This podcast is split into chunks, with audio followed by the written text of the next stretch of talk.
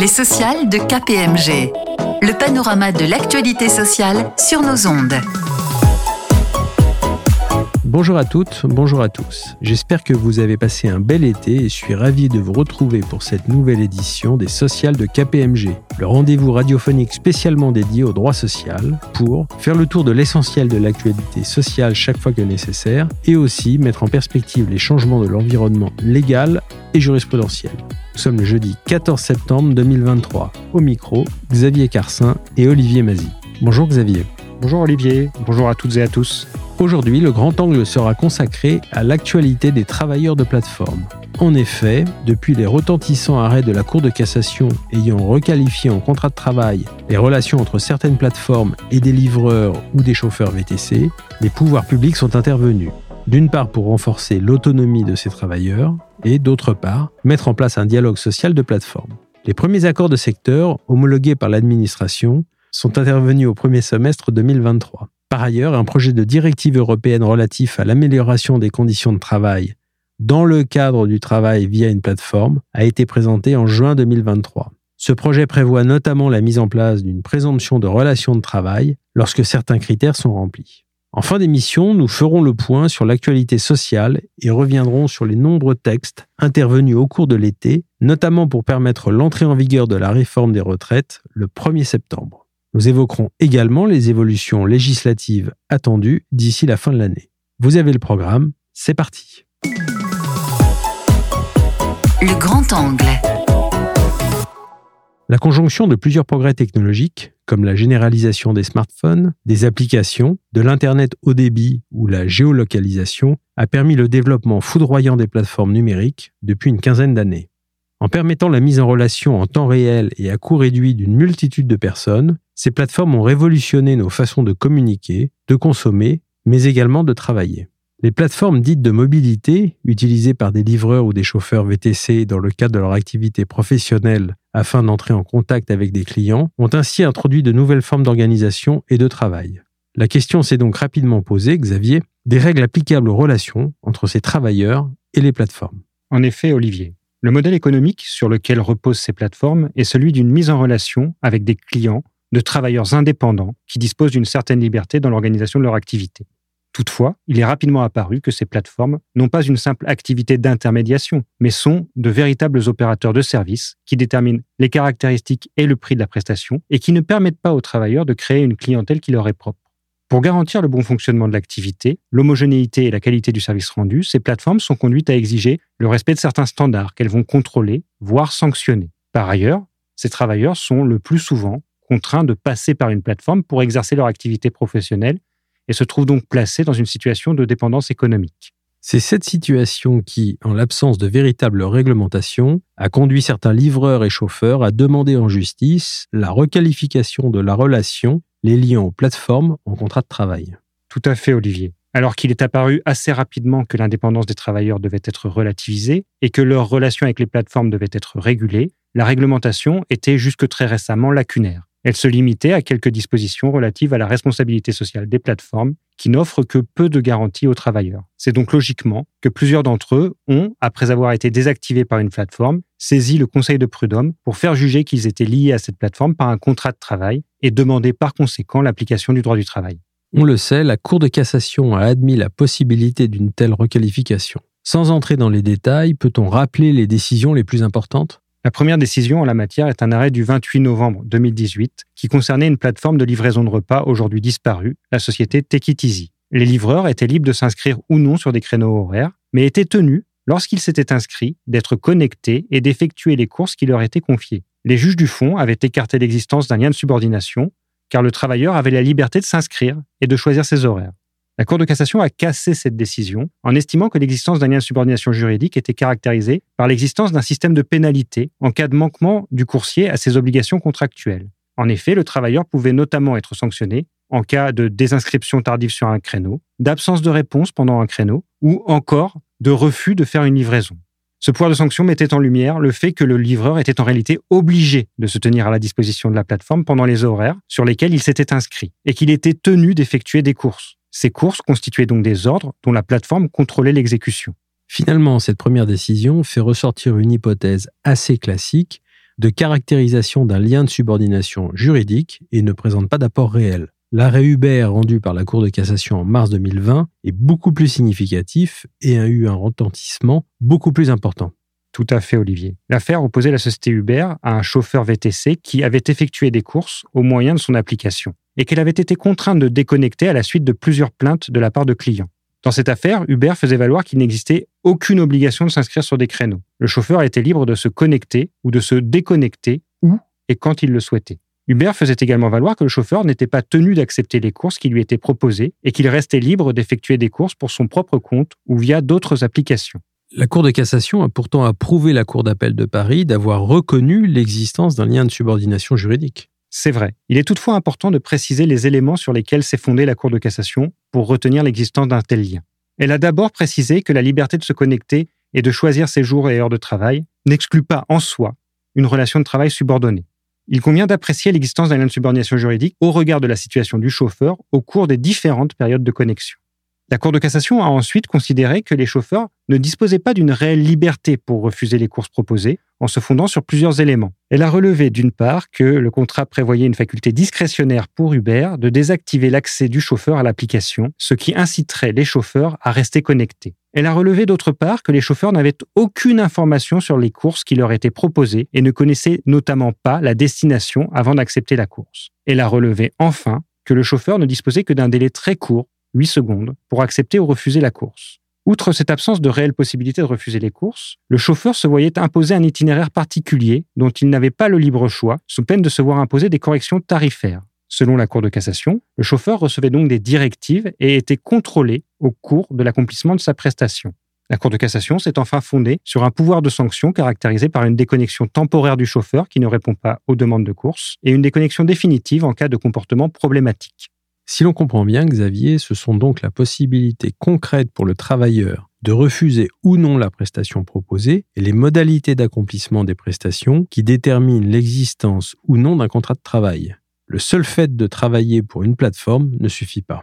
Tout travail effectué par un professionnel pour le compte d'une plateforme n'est pas subordonné. Cela a été expressément précisé par la Cour de cassation dans un arrêt Le Cab du 13 avril 2022. Les faits sont assez proches de l'affaire Uber. Il s'agissait d'un chauffeur VTC effectuant des courses proposées par une plateforme et ayant saisi le juge d'une demande de requalification de la relation en contrat de travail. Cependant, pour faire droit à cette demande, la Cour d'appel s'était contentée de relever que la plateforme fixait unilatéralement le prix de la course, qu'elle utilisait un système permettant de localiser en temps réel chaque véhicule connecté et qu'elle disposait d'un pouvoir de sanction au travers du système de notation par les personnes transportées. La Cour de cassation censure la Cour d'appel en estimant que ces éléments inhérents à toute plateforme n'étaient pas suffisants pour caractériser l'existence d'un lien de subordination juridique. Elle précise que l'existence d'un contrat de travail suppose que la plateforme adresse des directives sur les modalités d'exécution du travail et qu'elle dispose du pouvoir d'en contrôler le respect et d'en sanctionner l'inobservation. Cela n'avait pas été caractérisé par la Cour d'appel.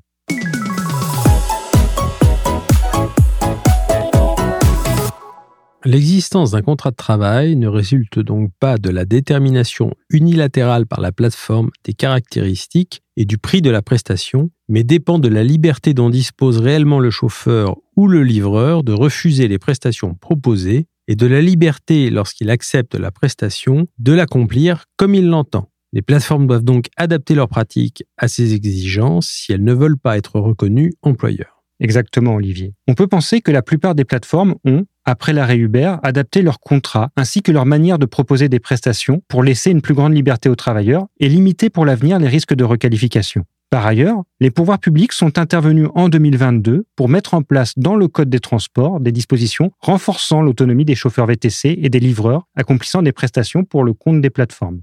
D'une part, les plateformes sont tenues de communiquer aux travailleurs, lorsqu'elles leur proposent une prestation, la distance couverte par cette prestation, la destination et le prix minimal garanti dont ils bénéficieront. Elles doivent laisser aux travailleurs un délai raisonnable pour accepter ou refuser la prestation proposée. Les travailleurs doivent pouvoir refuser la proposition sans faire l'objet d'aucune représaille. D'autre part, les travailleurs doivent être libres de se connecter ou se déconnecter quand ils veulent. La plateforme ne peut leur imposer aucun équipement ni aucun itinéraire particulier.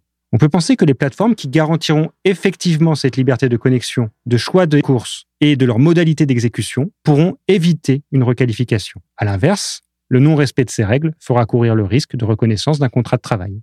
Même lorsqu'ils ne sont pas liés par un contrat de travail, la relation entre la plateforme, qui dispose de la clientèle et fixe unilatéralement les prix, et les travailleurs, dont les ressources économiques dépendent des prestations effectuées par l'intermédiaire de cette plateforme, reste déséquilibrée et doit faire l'objet d'une régulation. Comment ces relations entre les travailleurs considérés comme indépendants et les plateformes sont-elles aujourd'hui régulées? Suivant les préconisations de plusieurs études, il a été décidé de mettre en place un dialogue social de plateforme dans le but d'arriver à la conclusion d'accords collectifs entre d'une part les organisations représentant les plateformes et d'autre part les organisations représentant les travailleurs indépendants. La mise en place de ce dialogue social résulte d'une ordonnance de 2021 et concerne deux secteurs d'activité. D'une part le secteur de la conduite de VTC et d'autre part la livraison de marchandises à vélo ou scooter.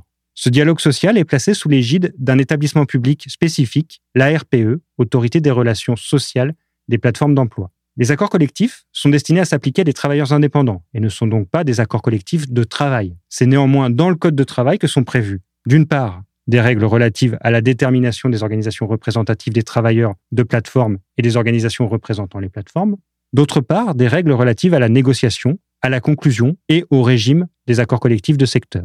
Ces accords de secteur peuvent porter sur l'ensemble des conditions de travail, de rémunération et d'exercice de l'activité professionnelle, mais également sur les garanties sociales des travailleurs, ainsi que sur la rupture des relations commerciales avec les plateformes. Il est également prévu que l'application des accords ainsi conclus peut être rendue obligatoire à l'ensemble des entreprises du secteur concerné par une décision d'homologation du directeur de la RPE. Ce dialogue social a-t-il donné des résultats? Des élections ont été organisées en mai 2022. Si la participation a été extrêmement faible, moins de 2% pour les livreurs, moins de 4% chez les chauffeurs VTC. Ces élections ont permis de déterminer dans les deux secteurs les organisations représentant les travailleurs et de désigner des représentants à la négociation. Les premiers accords ont été conclus et homologués en 2023. Dans le secteur des VTC, deux accords ont été conclus le 18 janvier 2023. Le premier relatif à la méthode et aux moyens de la négociation. Le second fixe à 7,65 euros net le montant minimal d'une course. Dans le secteur des livreurs, trois accords ont été conclus le 20 avril 2023. Le premier relatif à la méthode de négociation. Le deuxième instaure une garantie minimale de revenus de 11,75 euros en moyenne par heure. Le troisième est relatif aux modalités de rupture des relations commerciales et instaure des garanties préalables en matière de désactivation. On peut se demander si ce dialogue social de plateforme a vocation à régir seules les relations entre les plateformes et les professionnels, ou si l'on doit s'attendre à de nouvelles évolutions législatives. Si le dialogue social constitue une avancée importante, il est peu probable que cette avancée soit suffisante pour déterminer le statut des travailleurs de plateforme pour plusieurs raisons. D'abord, on précisera que le dialogue social de plateforme concerne uniquement les activités de VTC et de livraison. Or, s'il s'agit des plateformes les plus emblématiques, ce ne sont pas les seules plateformes d'emploi. Par ailleurs, l'un des enjeux clés de la protection des travailleurs de plateforme concerne le bénéfice de véritables garanties en matière de protection sociale. Il est peu probable que de telles garanties et leur financement puissent être mises en place sans intervention législative. En outre, les plateformes recueillent et traitent de nombreuses données. Elles recourent à des algorithmes et à l'intelligence artificielle. On peut penser que cette utilisation devra être rendue plus transparente et être réglementée, et qu'une intervention des pouvoirs publics sera nécessaire. Une telle intervention paraît d'autant plus inéluctable qu'un projet de directive européenne relative à l'amélioration des conditions de travail dans le cadre du travail via une plateforme vient d'être présenté par le Conseil de l'Union européenne et est en cours de discussion. Peut-on pour terminer ce grand angle dire quelques mots de ce projet de directive? Il s'agit d'un texte de compromis présenté en juin 2023 qui fixe des règles applicables à toutes les prestations de services accomplies par le biais d'une plateforme numérique moyennant une rémunération. Ce texte est articulé autour de trois grands axes. Il prévoit d'abord l'introduction de mesures pour faciliter, je cite, la détermination correcte du statut professionnel des personnes exécutant un travail via une plateforme le projet instaure une présomption légale de relation de travail dont la mise en œuvre s'apprécie au regard de sept indices. L'existence d'une relation de travail sera présumée lorsqu'au moins trois indices seront réunis. Le deuxième volet de mesure concerne l'utilisation des systèmes de surveillance ou de prise de décision automatisée vis-à-vis des personnes exécutant un travail via une plateforme. Il s'agit ici d'une part de renforcer la protection de certaines données et d'autre part de réguler l'utilisation de l'intelligence artificielle en garantissant notamment une surveillance humaine et en permettant l'information des travailleurs et de leurs représentants. Le troisième volet concerne l'amélioration de la transparence sur le travail via une plateforme. Il prévoit des obligations en matière de déclaration et d'information données aux autorités et ou aux représentants des travailleurs pour s'assurer du respect de la réglementation. Il y a là un chantier important. Il conviendra donc de surveiller avec attention la publication de cette directive et sa transposition en droit interne.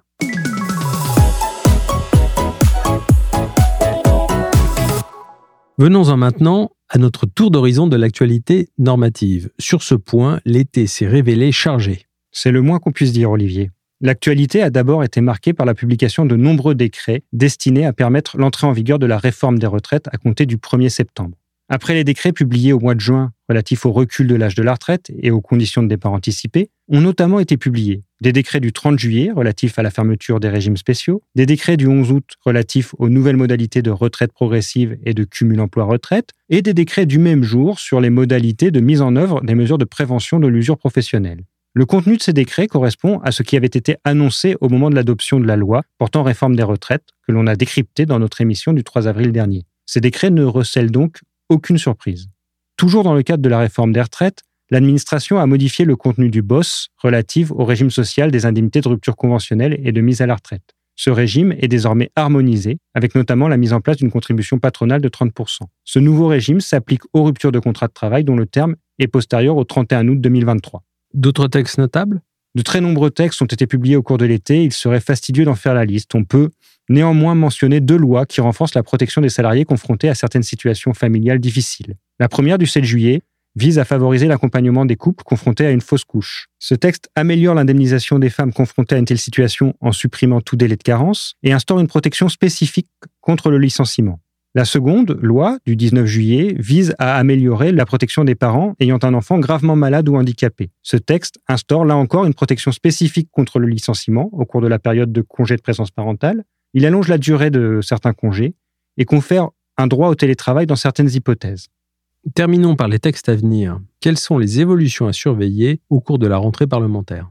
Là encore, il n'est pas possible d'être exhaustif. Il conviendra, bien entendu, de suivre l'examen au Sénat du projet de loi transposant l'accord national interprofessionnel sur le partage de la valeur. Le projet qu'on a évoqué au cours de notre émission du 8 juin dernier a été adopté en juin par l'Assemblée nationale avec assez peu de modifications. Il sera examiné à partir du mois d'octobre. Le Sénat va également examiner au mois d'octobre, et selon une procédure accélérée, une proposition de loi qui réforme en profondeur l'action de groupe qui avait été adoptée par l'Assemblée nationale à l'unanimité. La proposition, qui crée un régime unifié de l'action de groupe, prévoit que l'intégralité du droit du travail entrera dans son champ d'application. Enfin, comme chaque année, les lois de finances et surtout de financement de la sécurité sociale devraient comporter un certain nombre de mesures importantes. On peut notamment s'attendre à des mesures visant à limiter le coût et à renforcer le contrôle des arrêts de travail dont le nombre a augmenté de plus de 30% en 10 ans.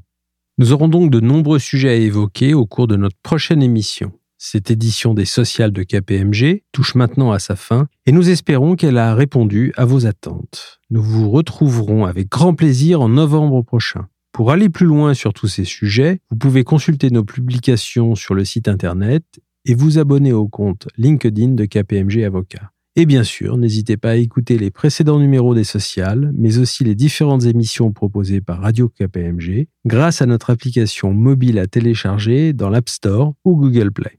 À bientôt sur nos ondes. Les sociales de KPMG. Une émission de Radio KPMG.